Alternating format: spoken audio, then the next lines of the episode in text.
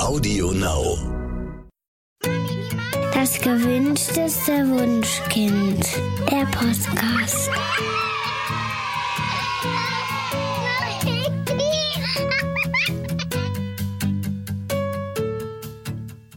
Hallo und herzlich willkommen zu Das gewünschteste Wunschkind, der Podcast mit Daniel Graf und Katja Seide. Und wir haben heute wieder einen sehr interessanten Gast für euch eingeladen, Journalistin und Dreifachmama Lisa Hamann. Lisa schreibt zusammen mit Katharina Nachtsheim den Blog Stadt-Land-Mama und äh, Katharina war ja schon vor einigen Wochen bei uns zu Gast, als es darum ging, ob es denn okay ist, Kinder in Bezug auf den Weihnachtsmann oder den Osterhasen anzuflunkern. Und wir freuen uns, dass wir heute die andere Frau hinter Stadtland Mama begrüßen dürfen. Herzlich willkommen, Lisa. Vielen, vielen Dank. Schön, dass ich auch da sein darf. Ja, wir freuen uns auch. Lisa, äh, Katharina und du, ihr habt ja mittlerweile auch drei Bücher geschrieben unter dem Namen Wow Mom. Sind bisher mehrere. Ihr nennt sie äh, Mama Mutmacher erschienen. Das erste Buch beschäftigt sich mit dem ersten Lebensjahr von Kindern und das zweite dreht sich darum, wie Mütter es schaffen, mehr auf sich selbst zu achten. Und jetzt vor ein paar Wochen erschien ein drittes Familienmitglied, in dem es um die Schwangerschaft geht.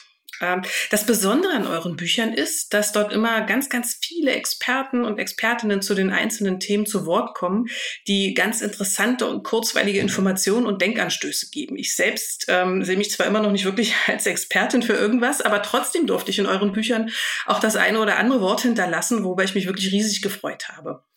Ähm, das jüngste Buch beschäftigt sich mit dem Thema Schwangerschaft, habe ich ja eben schon mal gesagt. Und während man in anderen Büchern dazu vornehmlich Ernährungstipps, Tabellen zu Scheitelsteißlängen und Klinikpacklisten findet, habt ihr einen etwas anderen Schwerpunkt gesetzt, nicht wahr?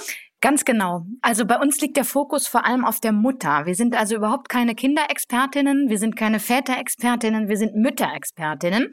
Wir sind halt wahnsinnig viel im Austausch mit Müttern und äh, deswegen kommen bei uns auch so viele Mütter zu Wort. Nicht nur Expertinnen, sondern wirklich auch die ganz normale Mama, die zu Hause ist, die Solo-Mama. Also ganz verschiedene Perspektiven wollen wir bieten. Du hast das erste Buch von uns auch vorgestellt als ähm, ein Ratgeber fürs erste Jahr mit Kind. Das ist tatsächlich auch eher ein Mama-Begleiter, ein emotionaler Begleiter für die Mutter. Und genau das wollten wir eben jetzt auch für die Schwangerschaft bieten. Ähm, es ist ja in Zeiten von Corona, ich will es eigentlich gar nicht sagen, das Wort hier, aber es wird ja eher noch einsamer. Also, ich, also bei mir war das so, ich war mit 23 das erste Mal schwanger und da haben meine Freundinnen einfach noch nicht mitgemacht. Das heißt, ich musste mir erstmal alles selbst erschließen. Ich musste erstmal gucken, wie geht denn das und wie fühle ich mich und mit wem kann ich mich austauschen, der gerade eben nicht in der gleichen Lage ist. Und genau das versuchen wir mit unserem Buch so ein bisschen zu bieten, dass wir sagen, komm, wir nehmen dich an die Hand und begleiten dich emotional durch diese Zeit. Nicht in Tabellen und wann ist welche Vorsorge, sondern wie fühlt sich das eigentlich an, wenn dein Partner sagt, wir warten noch sechs Wochen, bis wir es der Verwandtschaft mitteilen und du selber fast platzt wie ein Vulkan, weil du es gerne allen schon mitteilen willst. Solche emotionalen Dinge wollten wir gerne ähm, quasi wie eine Freundin. Ne? Also wir wollten gerne die Freundin sein, die eben gerade nicht mitschwanger ist, aber die auf Augenhöhe begegnet und auch viele lustige Anekdoten erzählt und auch vor allem, ähm, also wir, es gibt auch Fotos von uns, teilweise peinliche, wie wir es selbst geschafft haben, daran immer wieder zu scheitern, wie uns das Handy in den Kotzeimer gefallen ist, all solche Dinge. ähm, und wir haben natürlich auch darauf geachtet, es gibt ja diese äh, Schwangerschaftsdemenz, nennen wir es. Man ist halt am Anfang auch nicht mehr ganz so konzentriert, wenn das ganze Blut dafür da ist, äh, im Bauchwirbel zu machen. Ähm, es gibt halt wirklich keine wahnsinnig langen Texten und Blei Texte und Bleiwüsten, sondern kurze Abschnitte, kleines Interview, einen kleinen Einschub, einen Gastbeitrag von einer Mutter und so weiter. Genau, also quasi ein ganz, ganz tolles Puzzle aus vielen einzelnen Teilen, das wirklich unterhaltsam zu lesen ist und auch man muss nicht Stunden am Stück lesen, sondern kann hier und da mal reinschmökern. Lisa, wenn du an deine eigenen Schwangerschaften denkst, was ist denn so das Gefühl, was dir da am meisten äh, in Erinnerung geblieben ist? Ja, da äh, ist das ist ähnlich wie mit der Geburt. Da betuppt einen die Erinnerung manchmal so ein bisschen, muss ich sagen. Wie hattest du eine tolle, ganz unkomplizierte Geburt, die gar nicht äh, schmerzhaft war und äh, sonst ganz Nee, nein, nein, nein, also das hatte ich natürlich nicht, aber trotz allem obwohl es ganz anders lief als geplant. Ich war eigentlich im Geburtshaus und das musste dann wegen, äh, sie war ein Sterngucker, die erste, und äh, hatte dann einen hohen Geradstand und wir mussten mit dem Krankenwagen in die Klinik, in die ich nicht wollte und Vollnarkose, Kaiserschnitt und so. Also es ist ganz anders gelaufen. Trotzdem, ich habe, nachdem ich dieses wahnsinnig süße Bündel im Arm hatte, gesagt, boah, also schwanger sein, ey, das, also ich habe mich so gut gefühlt und sexy und rund und habe mich im Spiegel angeguckt und dachte, das kann nicht wahr sein, was ich für wundervoll bringen kann. Das war meine Erinnerung. Ich habe gesagt, ich würde sogar Leihschwangerschaften anbieten, wenn ich könnte, wenn ich danach nicht die nicht durch nach, äh, die nicht geschlafenen Nächte hätte. Und dann habe ich in mein Tagebuch nochmal geguckt und ich habe Gott sei Dank akribisch Tagebuch geführt, denn ich hatte ja sonst keinen, mit dem ich mich austauschen konnte, habe ich ja gerade erwähnt, warum ähm, und habe viel aufgeschrieben. Und wenn man das liest, also wie ich mich von wie von einer Teerwalze überrollt fühlte am Anfang und im Grunde gar kein Leben mehr hatte, weil mir so schlecht war und weil ich so wahnsinnig müde war und weil äh, meine Mutter dann gesagt hat, du musst erst mal dein Studium beenden und ich dachte, oh Gott, setzt mich alle nicht unter Druck. Also die Erinnerung hat mir da was anderes gesagt als das, was ich dann nachlesen könnte und am Ende war es wahrscheinlich so ein Zwischending, wie bei allen. Es gibt die positiven und die negativen Gefühle. So bauen wir ja auch unsere Bücher immer auf. Die Kapitel heißen dann, wow, bin ich aufgeregt, wow, bin ich verknallt, wow, bin ich verzweifelt und übermüdet. Genau. Die zweite Schwangerschaft, soll ich von der auch direkt erzählen? Ja, mach klar. Die kam nämlich relativ bald danach. Da war die große erst anderthalb. Groß ist äh, in, in Anführungsstriche zu setzen. Und ähm, da war ich relativ schnell, wollte ich gerne zum Gynäkologen, weil ich äh, wissen wollte, ob da nicht vielleicht ein Frosch drin ist. Das habe ich immer gesagt. Und offenbar war das eine Vorahnung, denn es war zwar kein Frosch, aber es waren zwei Babys. Und dann kam die Zwillingsschwangerschaft noch hinterher, so dass ich dann mit 26 schon Dreifachmutter war. Ja. Ähm, als Schwangere hat man ja ganz, ganz vielfältige Gefühle. Also wie du schon eben sagtest, die Vorfreude, aber es gibt ja auch ganz, ganz viele Ängste, die in dieser Zeit ähm, auftreten können. Darüber schreibt ihr auch in eurem Buch. Ne? Hast du mal spontan ein paar Tipps, wie man mit diesen Ängsten umgehen kann? Das äh, kann man natürlich so pro forma nicht sagen, passt nicht auf jeden Typen. Bei mir ist es zum Beispiel drüber reden, ne? äh, formulieren. Bei anderen kann es was ganz anderes sein. Also das ist ja immer unser Ansatz, dass wir möglichst alle ansprechen wollen. Aber die Ängste sind natürlich vielfältig. Also wir haben auch mit einer Emotionalforscherin gesprochen, mit der Dr. Carlotta Welding, was da eigentlich in uns abgeht. Und ähm, was haben wir noch? Wir haben mit einer äh, Soziologin gesprochen. Wie, wie wird eigentlich sozial aus einer Frau eine Mutter? Also es gibt die unterschiedlichsten Aspekte und ähm, die Anja Konstanze Garka haben wir auch drin. Das ist eine Hebamme und Vierfachmutter, die uns erzählt, dass in dem Wort Vorsorge ja auch ganz viel Sorge steckt und dass das Fluch und Segen zugleich sein kann und dass wir doch bitte, bitte darauf achten sollen, doch auch guter Hoffnung zu bleiben und uns nicht zu sehr verunsichern zu lassen bei der Schwangerschaft ist das ja auch, man wird ja plötzlich so ein bisschen zu einer öffentlichen Figur. Jeder kann plötzlich was dazu sagen. Man, man trägt diesen Bauch ja nicht heimlich, sondern der ruft bei allen was hervor. Und ähm, man ist ja selbst noch neu im Business und vielleicht noch gar nicht so gefestigt in seiner Meinung, wie man es gerne machen will. Deswegen hatte ich ja euch auch netterweise gebeten, dass ihr uns so ein paar Sätze mit auf den Weg gibt. Wie will ich denn eigentlich mein Kind erziehen? Weil ich weiß ja noch nicht, wie es geht. Ähm, Genau, ähm, da wollen alle mitreden und das, das sind Dinge, die verunsichern einen unglaublich, weil man ja plötzlich nicht mehr nur noch für sich selbst verantwortlich ist, sondern für jemand anders. Und da will man natürlich möglichst alles richtig machen. Und diesen Druck versuchen wir aber zu nehmen. Niemand muss alles richtig machen. Es gibt kein Perfekt. Wir mogeln uns da alle so ein bisschen durch. In unserem ersten Buch habt ihr den wirklich einen der tollsten Gastbeiträge drin mit, mein Gott, ich dachte, ich kann mich auf mein Bauchgefühl verlassen. Kann ich auch, aber das reichte nicht. Ich wusste nicht intuitiv, wie man stillt.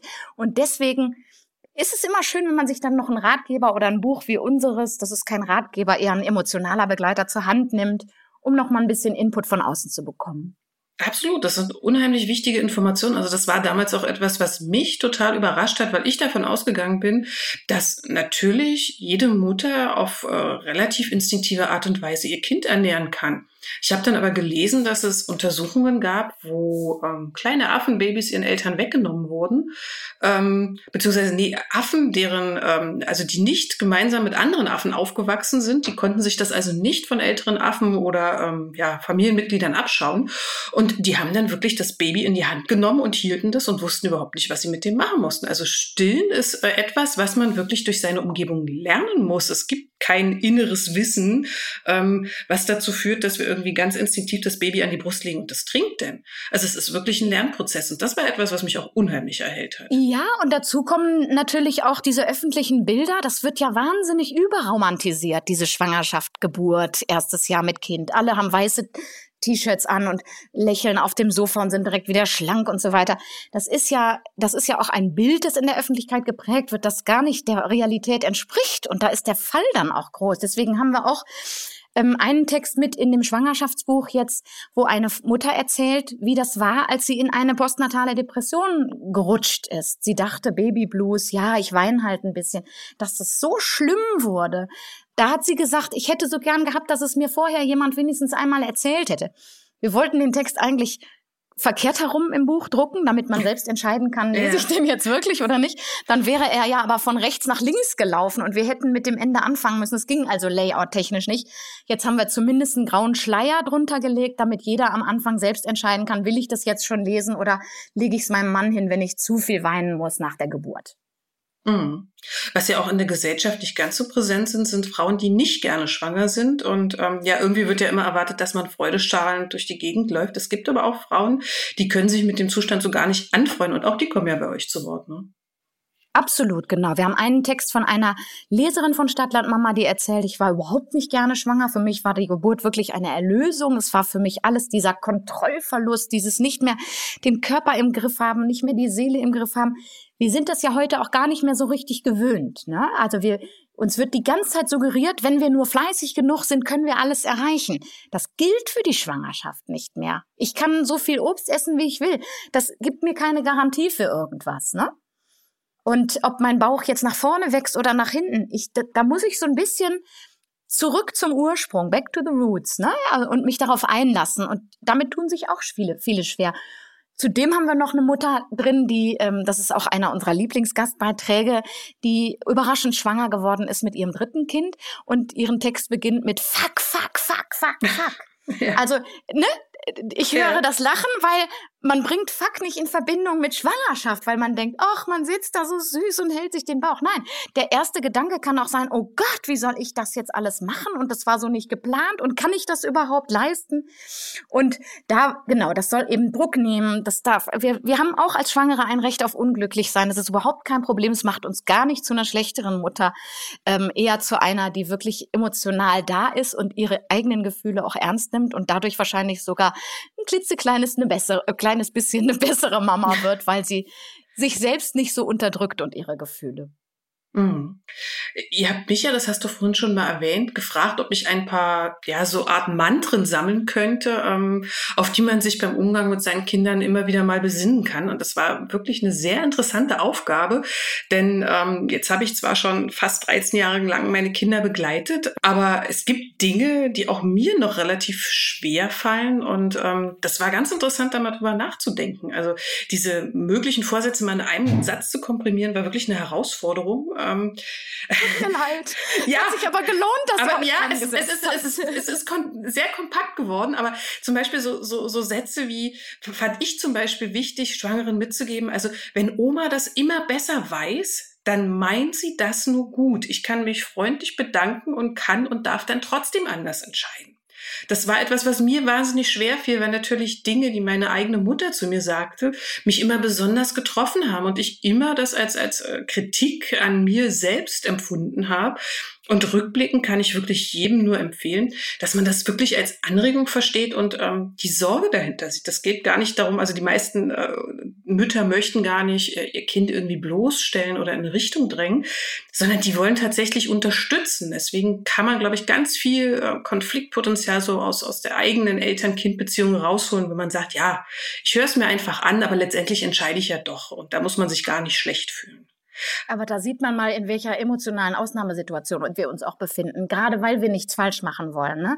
Da nimmt man das wirklich schnell persönlich. Bei mir war es eher bei der Schwiegermutter so, weil meine Mutter uns schon so erzogen hat, wie ich meine Kinder dann auch irgendwie ins Leben begleiten wollte. Das war was anderes. Aber ähm, ich weiß noch, ich habe immer noch diesen Satz im Ohr. Immer wenn unser Kind, eins unserer Kinder schrie, war das, das hat bestimmt Hunger weil meine Schwiegermutter damals in den 70ern Kinder bekommen hat. Da war ja Stillen verpönt. Und ich hatte das Gefühl, für sie war meine Muttermilch nicht ausreichend für die Kinder. Daran lag das, dass ja, ja, die sind damit aufgewachsen, genau. Und das war für mich auch ganz schwer auszuhalten, weil also da kommt auch diese Wut ins Spiel. Wir haben ja ein Kapitel auch genannt, wow, bin ich wütend. Ich wusste ja gar nicht, wie wütend man werden kann, wenn es da um das Wichtigste geht, dass es, dass wir im Leben haben, unsere Kinder. Ne? Also das, das ist schon schön, wenn man so einen Mantrasatz hat und denkt, okay, ich nehme das an, aber ich muss es nicht umsetzen. Das ist wirklich ein guter Tipp für später.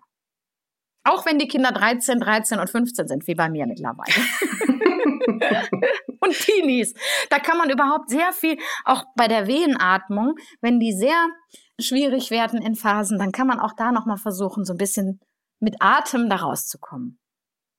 Ihr sagt ja auch, dass die Väter nicht vergessen werden sollten. Hast du vielleicht ein paar Tipps, ähm, wie man die äh, involvieren kann? Ja, wir haben ähm, den Klaus Althoff gefragt vom Artgerecht-Projekt, der mit Nicola Schmidt jetzt auch das Buch geschrieben hat, Vater werden. Der hat uns eine Doppelseite entworfen, wo er sagt, ähm, so und so äh, könnt ihr reagieren, wenn ihr gar nicht mehr versteht, wer diese Frau ist, die da, also die eigentlich ja eure Partnerin ist. Ähm, er erklärt das mit ja, also auf wirklich wunderschöne Weise mit ähm, zum Beispiel auch mit der Überlegung, wollen wir nicht vielleicht beide keinen Alkohol trinken, damit es gar nicht erst zu diesen Neidsituationen kommt. Denn ähm, wir leben ja bis zur Schwangerschaft im Grunde gleichberechtigt mit unserem Partner oder unserer Partnerin. Auch da haben wir Fälle mit im Buch und wir haben sogar eine Solo-Mama, die alleine ihr Kind bekommen hat mit im Buch. Aber genau, ähm, wir leben im Grunde gleichberechtigt und mit der Schwangerschaft entfernen wir uns in dieser Gleichberechtigung, weil er kann ja weiter Alkohol trinken, Sushi essen, Rohmilchkäse zu sich nehmen, wie auch immer. Ne? Er kann weiter in seinem Körper leben. Wir teilen uns den Körper plötzlich und müssen auf Dinge verzichten. Und da sagt er solidarisch sein, er sagt zugewandt sein, sehen, was ist. Also natürlich kann man es vielleicht nicht in Gänze nachvollziehen als Vater, was da passiert mit der Frau, aber das Zeichen geben, ich sehe dich, ich sehe, was du machst, wie kann ich dir jetzt in dieser Situation helfen. Also dieses Anerkennen, Wertschätzen, ähm, das gilt ja auch für die Zeit nach der Geburt sehr, ähm, dass man dieses Gesehenwerden nicht außer Acht hat und dass es auch wirklich entscheidend ist, damit das in der Schwangerschaft äh, gut läuft und nicht dauernd zu Konflikten führt. Denn das ist konfliktbeladen, das muss man sagen. Schön in eurem Buch fand ich auch das Bullshit-Bingo, dass man als Schwangere spielen kann. Was waren denn eigentlich so die blödesten Dinge, die ihr euch beide anhören musstet? Also bei mir, ich erinnere vor allem die Zwillingsschwangerschaft mit am Anfang den Menschen, die sagten, ach ja, beginnen ja viele als Zwillingsschwangerschaft, da geht oh, ja ah, bestimmt noch einer ab. Das ist ja sehr empathisch. Ähm, das ging so bis zur 20. Woche. Ab der 20. Woche sagte man mir, guck dir am besten schon mal eine Neonatologie an, weil Zwillinge kommen ja immer zu früh. Wo ich auch dachte, meine Güte, also das habe ich so überhaupt in der ersten Schwangerschaft nicht wahrgenommen und das hat mich aber, ich wollte es mir natürlich, ich wollte es nicht an mich ranlassen, aber natürlich trifft einen das. Das ähm, also ich galt ja auch als Risikoschwangere direkt. Da haben wir auch eine kleine Statistik mit im Buch. Ähm, bei 97 Prozent der Schwangerschaften ist ein, Risik ein sogenannter Risikofaktor mit an Bord. Es kommen aber 97 Prozent der Kinder komplett gesund zur Welt. Das finde ich eigentlich auch nochmal einen schönen, entlastenden äh, Fakt. Weil, ähm, ja, also bei den Sprüchen, das ist auch immer, glaube ich, eine Sache, wie es gesagt wird. Ne? Also mit Augenzwinkern oder von einer Person kann ich es vielleicht besser nehmen als von einer anderen. Ähm, das ist schon auch situationsabhängig, was aber wirklich ja auch Übergriffigkeiten mit sich bringt, ist dieses Bauchtatschen. Also ich berühre jetzt mal dein Kind. Ja. Ja, ne? Also Ja, das, der Bauch wird plötzlich irgendwie so allgemeingut. Mhm. Und ähm, äh, ich weiß nicht, ob das so ein tief verwurzelter Instinkt ist, aber plötzlich meint wirklich, aber ich merke es ja an mir selber. Also ich stehe selber vor Schwangeren und möchte am liebsten gern, oh, kann ich das Baby spüren? Also, also ich, ich tue es auf gar keinen Fall. Äh, Ja. Ich traue mich ja kaum noch zu fragen, aber irgendwie scheint das ganz tief in uns verankert zu sein, einfach mal antatschen zu wollen. Ja. Andererseits, es ist auch nicht nur negativ mit dem Bauch. Ne? Ich fand das auch ganz toll, wie man angelächelt wurde oder Gut, beim ersten Mal, als mir ein Platz in der Bahn angeboten wurde, habe ich gedacht, oh Gott, ich bin doch nicht krank. Und habe dann doch gedacht, oh Gott, meine Symphyse tut aber auch so weh. Eigentlich hätte ich ihn auch mal annehmen können. Und das habe ich ab dann auch anders gemacht. Ne? Überhaupt Hilfe annehmen kann man schon in der Schwangerschaft üben. Ähm, ich habe bis dahin im Grunde alles selbst geschafft. Ich wohnte da irgendwie in meiner kleinen Mini-Wohnung alleine in Prenzlauer Berg und habe alles auf die Reihe gekriegt und äh, hatte es am Anfang mit einem Kind sehr, sehr schwer, Hilfe anzunehmen, weil ich dachte, hä, ich habe doch sonst alles gepackt. Das kann doch jetzt nicht wahr sein. Und da war bei mir wirklich äh, ein Glück in Anführungsstrichen, dass dann Zwillinge auch noch kamen, weil bei drei Windelkindern ähm, kann man gar nicht anders, außer mit Hilfe. Also das ist es ist einfach nicht möglich. Und dann, wenn dann zwei Freundinnen gesagt haben, komm, dein Mann ist Sonntag wieder auf Schichtarbeit, wir kommen vorbei und nehmen jede einen auf den Arm und dann kannst du mal mit der Zweijährigen rausgehen oder mal pennen oder so. Das musste ich lernen, auch dass man dann im Grunde ja nichts zurückgeben kann. Und da hatte ich Gott sei Dank diese tollen Freundinnen, die gesagt haben, äh, wir machen das gerne, wir lieben Babys, wir finden es total cool zu kommen und die auf dem Arm zu halten. Also da, genau, das kann man in der Schwangerschaft vielleicht schon mal üben als kleine Aufgabe. Mir ist übrigens äh, mit Bauch, wo wir vorhin ja über das Bauchtatschen und überhaupt Bauch äh, gesprochen haben, ähm, ist mir gerade noch eingefallen, ähm, das fand ich aber ganz witzig. Ich bin äh, mit wirklich dickem Bauch durch Berlin gelaufen und wurde gerade äh, an, wollte, sollte gerade angesprochen werden von äh, einem Obdachlosen. Der, der guckte mich an, so eigentlich von der Seite und meinte so, haben Sie mal eine... Und dann hat er so auf, mein, auf meinen Bauch geguckt und meinte so, oh nee, Sie sind schwanger, da macht man das nicht. Nee, nee. Und dann ist er weitergegangen. Oh Gott. So, okay, Die braucht das Geld noch. Schwangere muss man nicht um Geld anfragen, keine Ahnung. Ich weiß nicht, ich fand es irgendwie total süß. Das war irgendwie für ihn eine Grenze, mich anzuschnorren. Ich weiß nicht warum, ist mir auch nicht mehr passiert danach, aber fand ich irgendwie total putzig auch. Ähm, so. süß. Ja. Also man kann sehr schräge Erlebnisse haben in der Schwangerschaft. Also mein schrägstes Erlebnis war, als ich äh, mit meiner Mutter essen war und das hat wirklich ganz hervorragend geschmeckt und äh, zum Ab also da war ich wirklich irgendwie im achten oder neunten Monat schwanger und ähm, nach dem Essen kam dann die Kellnerin und fragte und möchten Sie noch ein Schnäpschen auf Kosten des Hauses? Ich guckte sie so leicht irritiert an und sagte so nee, aber ich würde einen Espresso nehmen. Und dann sagte sie, nö, der Chef sagt, es geht nur Schnaps, drehte sich um und ging. Mhm, okay. also ich war seit 13 Jahren nicht mehr bei diesem Italiener, aber das fand ich irgendwie total schräg. Also es war nicht zu übersehen, dass ich schwanger war. Ja gut, wenn man keinen Schnaps will. Mir wurde der Kaffee verweigert in einem, äh, in einem Café. Ach Also so. nicht verweigert, verweigert, aber ähm, ich, ich wollte mir einen Kaffee holen, als ich schwanger war und der Barista meinte so, "Mm, wollen wir nicht lieber ein Kaffee frei, ein kaffeefreies Getränk nehmen? Und ich so, hä, okay, whatever. Ja, ich habe es dann genommen. Er hat mir auch angeboten, wenn es mir nicht schmeckt, kann ich, kann ich mir dann den Kaffee holen. Aber also irgendwie, ja, man ist so ein bisschen, ähm, ja, andere Menschen haben das Gefühl, sie, äh, sie wissen irgendwie besser, was man als Schwangere braucht oder nicht. Oder ja, Ja, aber da wird man schon mal sanft vorbereitet. Also bei den Kindern geht's ja dann weiter, ne? Insofern ist das quasi auch schon mal wahrscheinlich so ein gesellschaftlicher Einstieg in, wir helfen dir jetzt alle bei der Erziehung deines Kindes. Ähm, ja, das machen wir durchgehend, bis die 18 sind. Also ich würde Erziehungstipps annehmen im Moment. Da müssen wir eine extra Folge machen, Lisa. In, in eurem Buch ganz wunderbar fand ich auch die Seite, auf der ähm, eine Tabelle war und da war unterteilt A, was man für das Baby wirklich unbedingt braucht. Mhm. Ich will es jetzt gar nicht vorab verraten, aber es war nicht viel. äh, B, was man ziemlich wahrscheinlich braucht, das war auch nicht sehr viel. Mhm. Und C war, was man wirklich kauft. Und ich fühlte mich dabei so ertappt. Also ich weiß nicht, woran es liegt, aber es, es, ich, Schwangere sind, sind irgendwie äh, Konsumopfer schlechthin. Wir kaufen so viel sinnlosen Quatsch. Ähm, ja, also, wa- was waren eure sinnlosesten Anschaffungen? Also wo er hinterher gestanden hat und gedacht hat, wow, warum? Ja, ich will da auch gar keinen Vorwurf machen, nur dass es nicht falsch rüberkommt. Ne? Das, das ist uns Nein, allen um so, Gottes Willen. genau, das ist uns allen so ergangen, weil wir wollen uns ja Richtig. vorbereiten und wir haben das Baby ja noch nicht im Arm. Wir wollen es ja irgendwie real werden lassen. Das ist ja mit der Übergabe des Mutterpasses schon mal so ein bisschen real irgendwie oder mit dem ersten Ultraschallbild. Und wir wollen uns an irgendwas festhalten. Und natürlich kauft man sich dann ein Mützchen. Und also auf der Liste stehen natürlich auch diese Nasensauger, Staubsaugeraufsätze. Hey, die so. sind super. Ne? Die sind total klasse, ernsthaft. Also wer schon mal ein verrotztes Kleinkind gehabt hat, das, noch nicht die Nase schnauben kann. Also es ist nicht so, dass der Sauger mit voller Kraft da den Schnodder aus der Nase saugt. Der drosselt es natürlich, aber es ist wirklich für ganz, ganz viele Eltern eine effiziente Methode, ihr schnupfiges Kind vom Schleim zu befreien. Unsere haben es ohne überlebt. also man braucht, sagen wir so, man braucht es nicht unbedingt. Ne? Also auf der Liste, was man dann wirklich Mm, kauft, ja.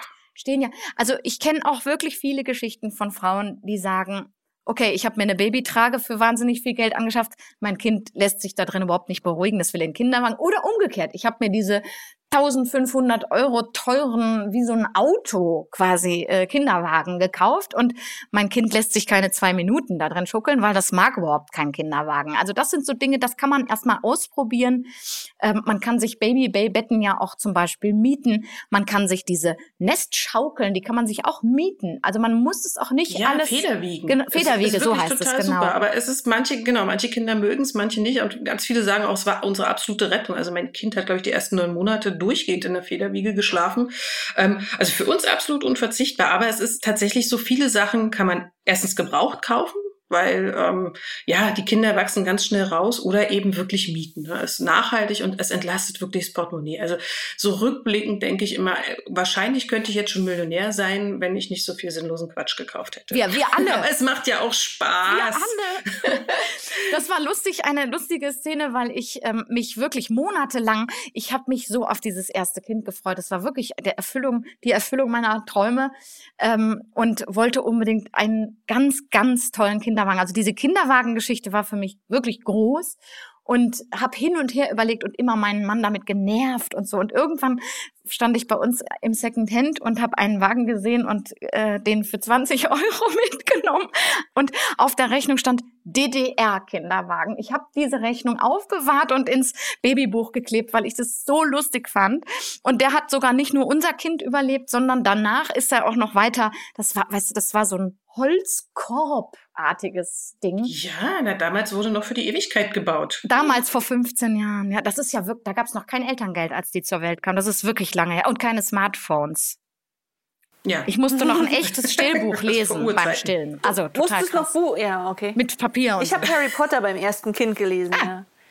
Hattest auch noch kein Smartphone. Also, na, nee, damals, hab ich, nicht, damals war ich äh, Smartphone-Verweigererin sozusagen und habe äh, hab, äh, im, im Schaukelstuhl gesessen äh, und gestillt und Harry Potter gelesen. Und das ha- hat mir tatsächlich irgendwie diese erste doch anstrengende Zeit irgendwie durchaus versüßt. Also es war sehr schön. Aber bei, ähm, ja, dann später hatte ich natürlich doch ein Smartphone und habe dann beim Stillen halt darauf gelesen. Ähm, genau. Hat dich das manchmal unter Druck gesetzt, wenn du andere dann gesehen hast, die auch Babys bekommen haben und vielleicht schon viel fitter waren oder viel liebere Kinder hatten? Äh, ich, ich, Du also kennst den ich hatte Namen Blogs, ja? ich, ich hatte tatsächlich, ich hatte tatsächlich die lieben Kinder, aber Danielle war ähm, eher äh, gestresst von, von ihrem ersten. Ne? Danielle, für dich war das nicht so. Äh, so hey, lustig. dein, dein erstes Kind war namensgebend für unseren Blog. Ja, gut, das war, das war, okay.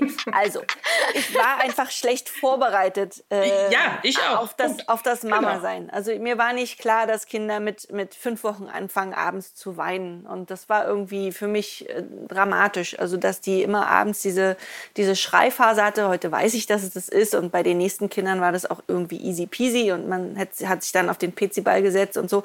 Aber beim ersten Kind ähm, fand ich das schon schon nicht schön, aber das ist ja tatsächlich nur eine kurze Phase. Also ich hatte jetzt keine Schreibabys oder sowas. Das nicht.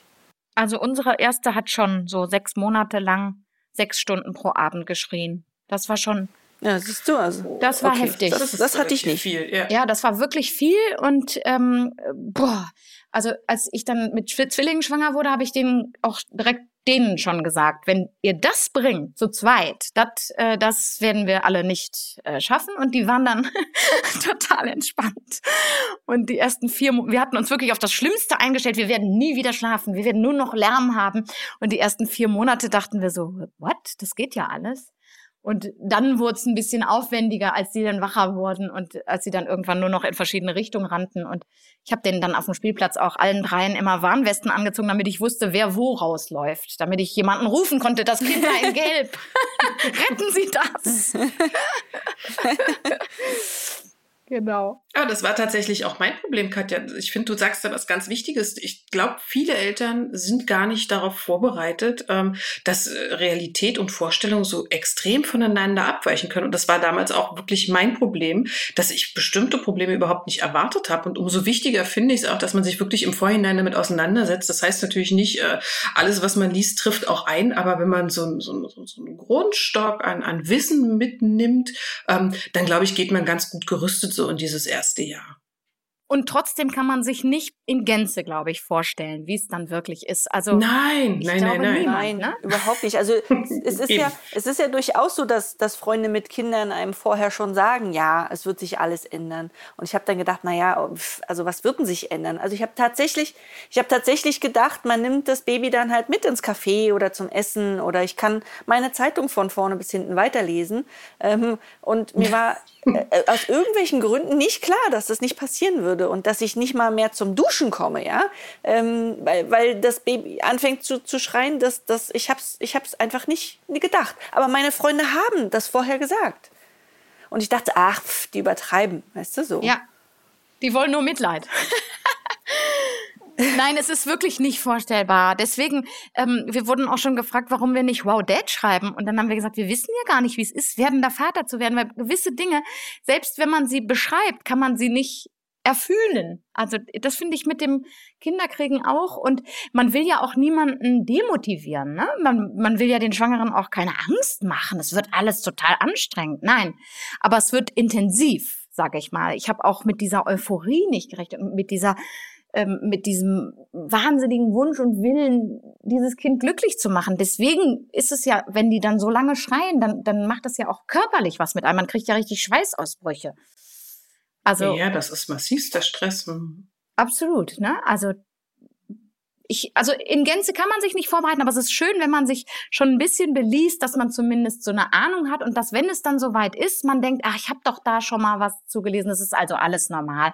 Es ist alles in Ordnung und andere sind da auch schon durchgekommen. Genau. Also lesen ist immer gut. Mhm. Das schließt jetzt quasi den Kreis. Ähm, ja, liebe Lisa, wir verlinken euer neues Buch äh, gern nochmal in den Show Notes. Also wer jetzt schwanger ist und Lust drauf bekommen hat, ähm, ja, schaut euch das einfach mal an. Kann es wirklich empfehlen, hat mir gut gefallen. Ihr Lieben, damit sind wir auch am Ende unseres Podcasts. Wir sagen ganz, ganz herzlichen Dank an Lisa, dass du uns besucht hast. Ihr könnt über Katharina und Lisa lesen bei stadtlandmama.de. Liebe Lisa, wir danken dir und wünschen ganz, euch. Ganz, ganz herzlichen Dank an euch. Ja, sehr, sehr gerne. Wir haben uns sehr gefreut, dass du da warst. Und zu euch da draußen sagen wir vielen Dank und wir hören uns wieder in 14 Tagen. Macht's gut, ihr Lieben. Tschüss. Tschüss. Das war der Podcast vom gewünschtesten Wunschkind.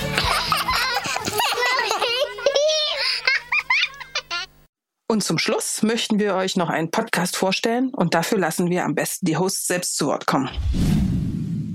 Wir sind Martin, Olaf und Fabio. Unser Podcast heißt Verlängertes Wochenende bei Geosaison. Wir reisen und wir essen wahnsinnig gerne und nehmen euch mit in unsere Lieblingsstädte. Wir zeigen euch die lässigsten Bars und Restaurants, die schönsten Hotels und die spannendsten Märkte. Und zwar fernab vom Mainstream. Alle zwei Wochen nehmen wir euch mit auf unsere Reise und verbringen mit euch ein verlängertes Wochenende. Audio Now.